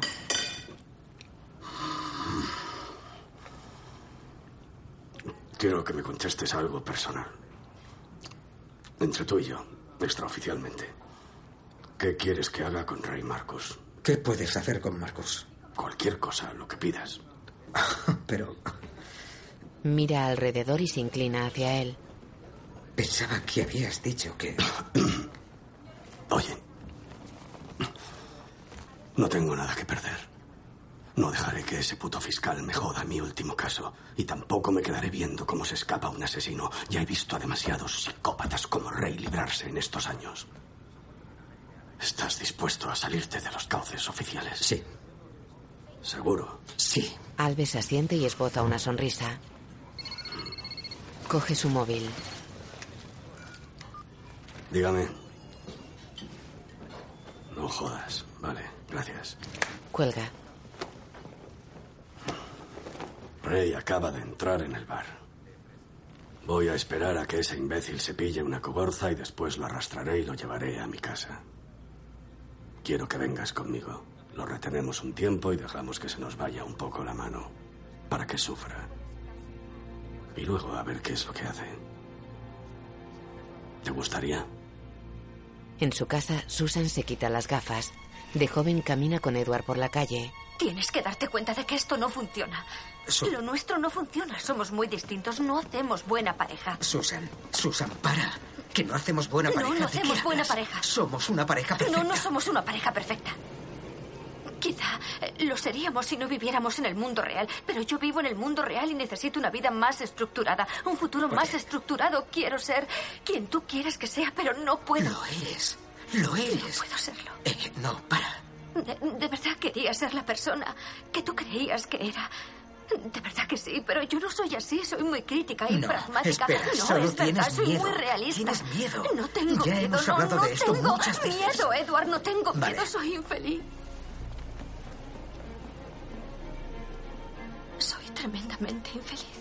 Lo mira fijamente. Tú eres. Eres tan maravilloso y eres tan. Sensible y romántico. Y, Débil. y que- Eso es, sí. No, yo Eso no he es. dicho que seas débil. muchas veces sí yo que no te he dicho. llamado débil. Ya lo has dicho más veces. Dilo ahora, débil. Yo no he dicho que seas débil. No he dicho que seas débil. ¿Tú me amas? No es el tema. Sí que es el tema. Ese no es el el único tema. tema. Ese no es me el has tema. contestado. Claro que te amo. Pues cuando amas a alguien, intentas arreglarlo. No lo tiras por la borda. Es algo que tienes que cuidar. Quizá nunca lo vuelvas a tener. Edward, no puedo seguir contigo. No puedo seguir así con esto. Susan, Ella se aleja. no puedes estar huyendo de todo continuamente. En la actualidad, Susan está tumbada en la cama con los ojos llorosos. De noche en Texas, Tony espera en el Mercedes frente a un bar. Vamos, capullo. Venga ya. Ya te he dicho que no sé nada de toda esa historia. Entra y pregúntale. Beben un rato, ¿vale? Eh, bombón. Dos agentes se llevan esposado a Rey. Alves se acerca con un cigarrillo al Mercedes.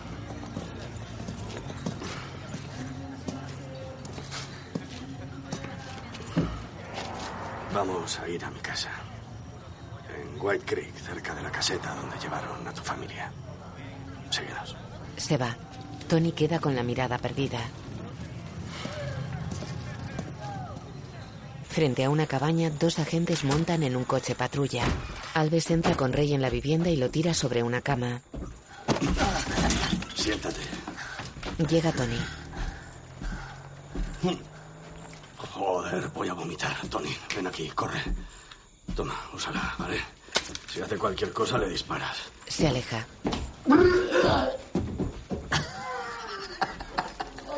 Tony apunta a Rey con la pistola. Tío, esto no es legal. Si lo fuera, estaríamos en la puta comisaría, no aquí. Demasiado legal es esto para ti. Le escupe a la cara y se sienta con él.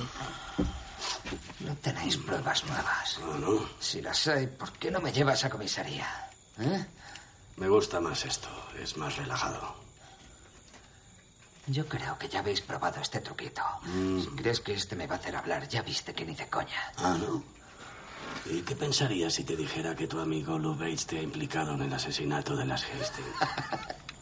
Que ahora estaríamos en la comisaría. No te preocupes, ya irás a comisaría. ¿Qué? Ah, ¿quién es? Un agente llega con Lou. Anda, mira. Entra. ¡Hijo de puta! A ver. Venga, ven, chaval. Ponte aquí. ¿Qué coño has contado? No he hablado, tío. Dice que le has dicho que yo maté a la mujer y a la hija de este. ¿Qué? Eso me lo ha dicho él de ti. Se supone que usted representa la ley. ¿Qué mierda es esta? Nos den por culo. A los dos. ¿Alguno tiene algo que decirle al otro antes de diñarla? ¿Ah? Les apunta con la pistola. Tony, yo creo que lo que deberíamos hacer es matarlos ahora mismo. De lo contrario, para ellos, será duro no saber cómo morirán. Puede que Rey muera por resistirse al arresto. ¿eh? Apunta a Rey a la cabeza. O una noche de camino a casa. Puede que un ladrón le dispare. ¿Qué? ¿Estás incómodo, chaval? Apunta a Lou. Arriba. Sí, parece que estás un poco incómodo. Lo siento. ¿Qué? Lo siento. ¿Qué has dicho? Lo siento. ¿Eh? No te voy a matar, chaval. Soy policía. ¿Qué? ¿Vas a llorar?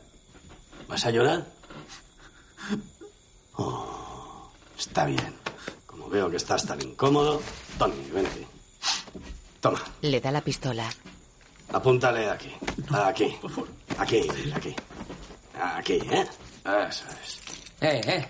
¿Y yo qué? Yo también estoy incómodo. ¿Eh? Ah, sí. Muy bien. Levanta. Le quita las esposas. Hola. Ya está. Libre como un pájaro. ¿Vale? ¿Qué os parece? ¿Tú qué dices, Tony? ¿Qué hacemos con estos dos? Tony les apunta. ¿Qué vas a hacer? ¿Qué vas a hacer, Tony? Vamos. Vamos. Gesticula indispuesto. Corre al aseo. Vámonos. Tiene una pistola. Huyen. ¡Bobby! ¡Dispara! ¡Volved aquí, cabrones! Coge la pistola. Lu cae herido. Rey escapa. Alves se acerca a Lu. Tony observa a unos metros de distancia.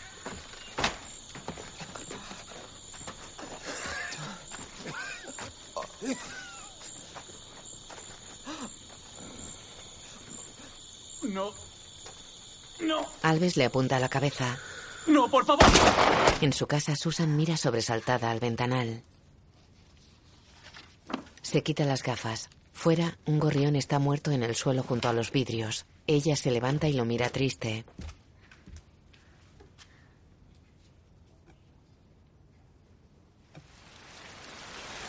La lluvia moja un cristal. Susan, joven, está con Hatton en una clínica. Luego están sentados en un coche. ¿Te encuentras bien? Ella tiene los ojos empapados. Sé que me voy a arrepentir. Lo estoy haciendo. Ya sabes que soy católica, estoy en contra del aborto. Lo siento tanto. Me siento un inútil. De todo menos inútil, tú siempre sabes lo que hay que hacer. Gracias.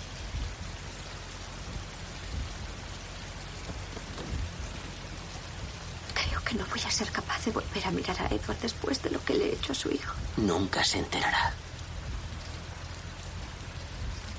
Ella lo abraza ocultando el rostro en su pecho. ¿Pero qué he hecho? ¿Qué he hecho? Te prometo que todo irá bien. Yo haré que vaya bien. Ella se quita el pelo de la cara y mira impresionada por el parabrisas. Dios mío, no. Fuera, Edward les observa. Edward. En Texas, junto a la cabaña, Tony está de pie con la mirada perdida. Tony. Oye, Tony cierra los ojos. sabes que he tenido que matarlo, ¿no? ¡Que lo hayas matado me importa una puta mierda! ¡Me alegra que lo hayas matado! ¡Sí, me alegra, joder! Se arrodilla. ¡Ah! Tenía que haberlo evitado. Debí haberlas protegido, haberlo visto venir. Debí evitarlo. Tranquilo, tranquilo. Debí evitarlo. Calma. Tranquilo, Debí evitarlo. tranquilo. ¿Eh? Cálmate. Tenía que haberlo evitado, Bobby. Mírame. Eres un buen hombre. Un buen hombre. Tony agacha la cabeza. Vamos. Levántate. Si Rey llega a la carretera, hará dedo. Hay que pillarlo antes de que lo cojan. Escúchame, cuando llegues a la bifurcación, gira a la izquierda. Llegarás a la caseta a donde las llevo. Creo que intentará salir a la carretera. Yo iré hacia allí.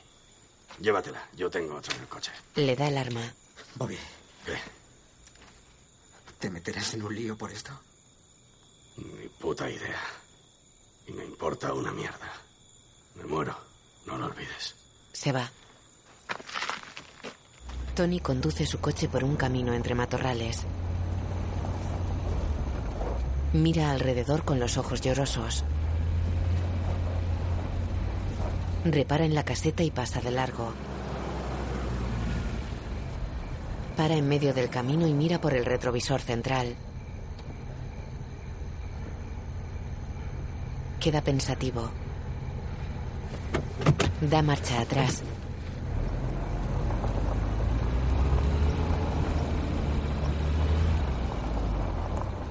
Para y baja del coche con la pistola. Avanza despacio por el camino.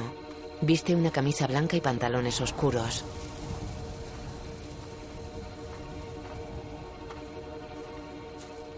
Va hacia la caseta campo a través. Está a unos 15 metros de ella.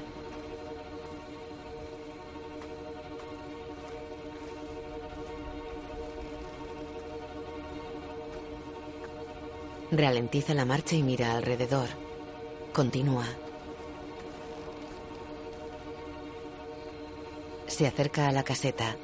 Tiene las paredes desconchadas y no hay luz tras las ventanas.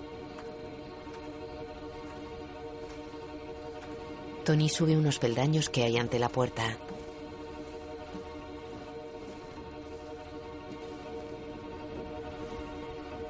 Entra abriendo lentamente la puerta. Apunta con el arma. Rey despierta. Joder. Tú y tu colega. Ahora viene. Le apunta. ¿Y los otros polis? Está tumbado en la cama.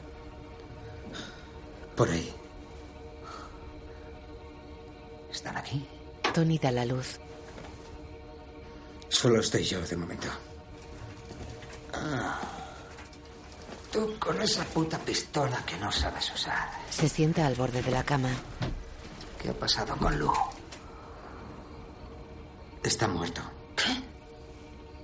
Será hijo puta.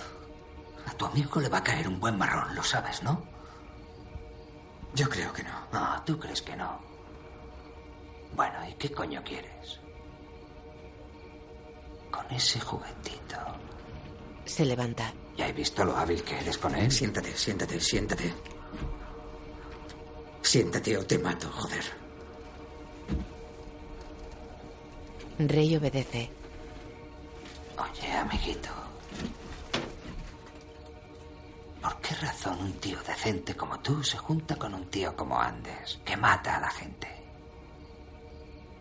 Tú también matas. Rey lo mira desafiante. Es lo que se merecían tu puta mujer y la niña, pero te equivocas, fue un accidente. ¿Un accidente? Me hiere el orgullo que me hablen de cierta manera. Hay determinadas cosas que no tolero. Si alguien me acusa de algo, es un puto insulto. Y eso me da derecho. Verás, si mi chica me acusa de haberme follado a otra, pues yo me follo a otra. Si tu hija cree que soy un violador, yo la violo. Tony lo apunta tembloroso. Nadie va a salirse con la suya después de lo que hiciste. Nadie. Nadie. Ah, ¿no? Nadie. Cierra los ojos. Nadie. Los abre. Nadie. Pues entonces deberías matarme. ¿No? Deberías matarme, joder. No sabes nada. Matar gente es divertido. Deberías probarlo de vez en cuando. ¿Divertido? ¿Matar gente es divertido? ¿Te divertiste matando a mi mujer y a mi hija? Rick coge discretamente una palanca. Levanta. Levanta. Vamos, Rey, venga. Venga. Rey obedece. Venga. Venga. Señala a la puerta. Rey avanza sujetando la palanca tras la espalda.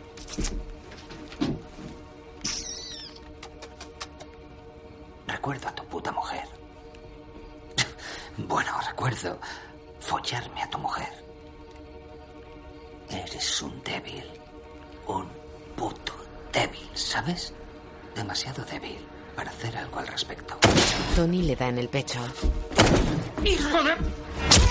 Le golpeó con la palanca. La imagen funde a negro. La luz del día ilumina las cortinas de la caseta. Dos de ellas se agitan ante una ventana entreabierta. Tony está tirado boca arriba en el suelo, inmóvil con la pistola junto a la mano derecha.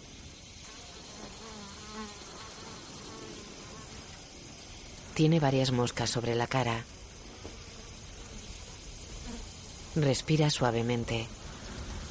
Mueve lentamente la cabeza. Se lleva una mano a la cara y aparta las moscas. Se toca el lado izquierdo de la cara.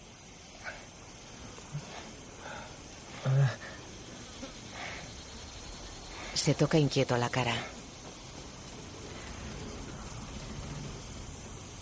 Se pone de costado. Tiene reventada la cuenca del ojo izquierdo e hinchado el derecho. Tantea el suelo y coge la pistola. Se levanta con dificultad apoyándose en una mesa. Gira hacia la puerta tanteando con las manos.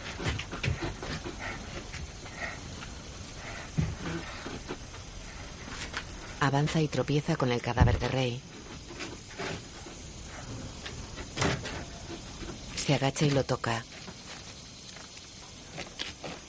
Le coge una mano y la suelta. Gira hacia la puerta. Avanza golpeando la cabeza de Rey con un pie. Sale y cae por las escaleras.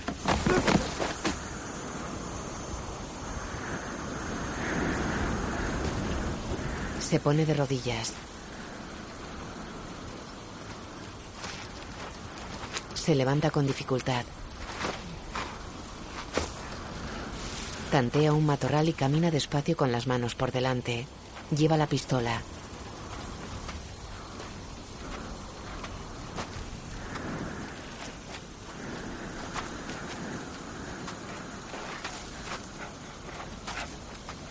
Para y apunta el arma al cielo. Se cae. Se pone de rodillas con las manos apoyadas en el suelo.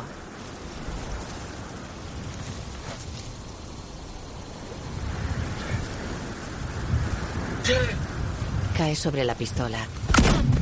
En su casa, Susan está en la bañera bajo el agua con los ojos cerrados. Saca la cabeza del agua. En Texas, Tony está tirado en el suelo con una mano sobre el vientre ensangrentado.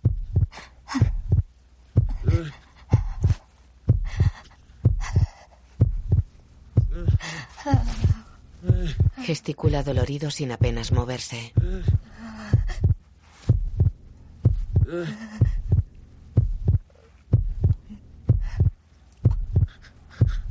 Se intercalan imágenes de Susan sentada y angustiada en la bañera con la mirada perdida. Tony agarra fuerte el crucifijo de su collar.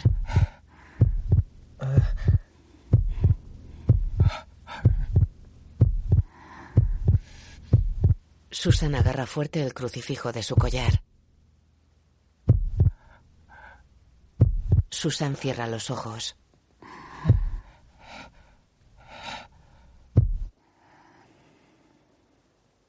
Tony queda inmóvil. La imagen funde a negro. De noche, Susan está acostada en su cama con los ojos abiertos.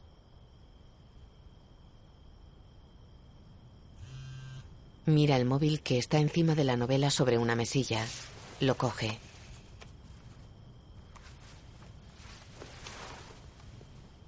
Un mensaje reza. Nuevo correo electrónico de Edward Sheffield. Lee el email. Querida Susan, dime cuándo y dónde, Edward. Apoya el móvil en la almohada y queda con la mirada perdida. Susan, joven, y Edward se abrazan tumbados en una cama. En la actualidad, Susan permanece con la mirada perdida. Ante un espejo, se abrocha el cuello de un vestido verde y largo con una abertura entre los pechos. Tiene los ojos pintados y carmín en los labios.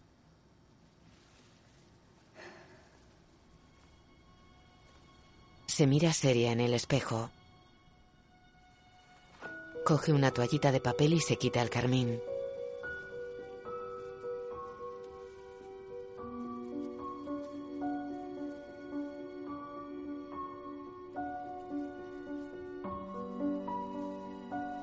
Deja la toallita y se pone una alianza en la mano izquierda. La mira pensativa. Se la quita. Se arregla su larga melena pelirroja con los dedos.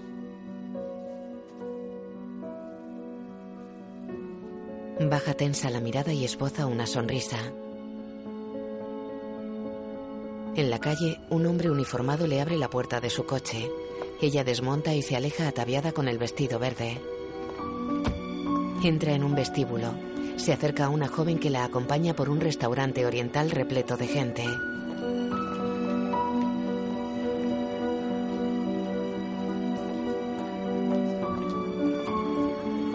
Se acercan a una mesa. Un camarero ofrece una silla a Susan que se sienta. Mira expectante hacia la entrada.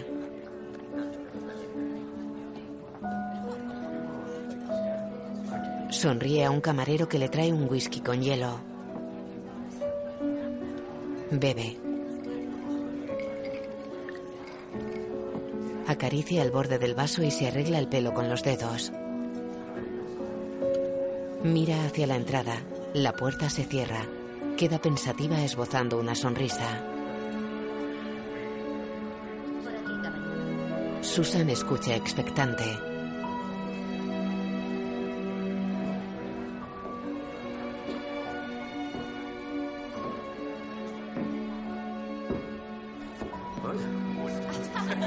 Susan gira hacia las voces y fuerza una sonrisa. Bebe. Algunas mesas se quedan vacías. Susan toma el whisky sin hielo.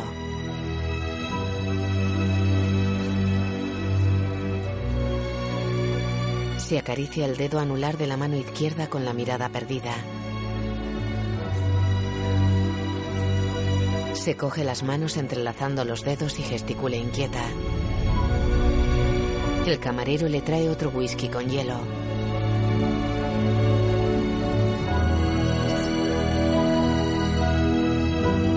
El local está casi vacío. Susan queda cabizbaja. Se toca el pelo y mira hacia una pareja que cena a unos metros de ella. Bebe.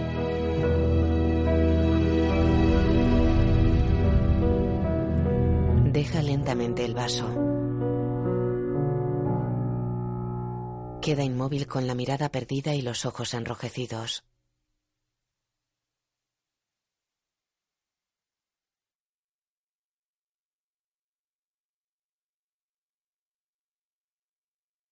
La imagen funde a negro.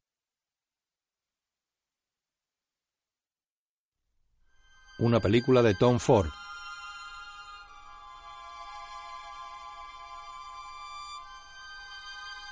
Animales nocturnos.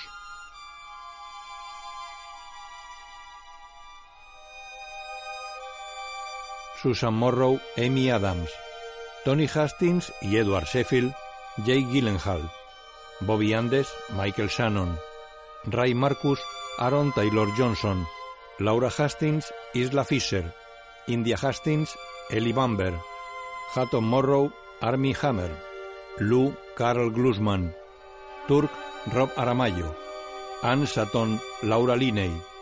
Guión audiodescriptivo en sistema UDESC, escrito y sonorizado en Aristia Producciones.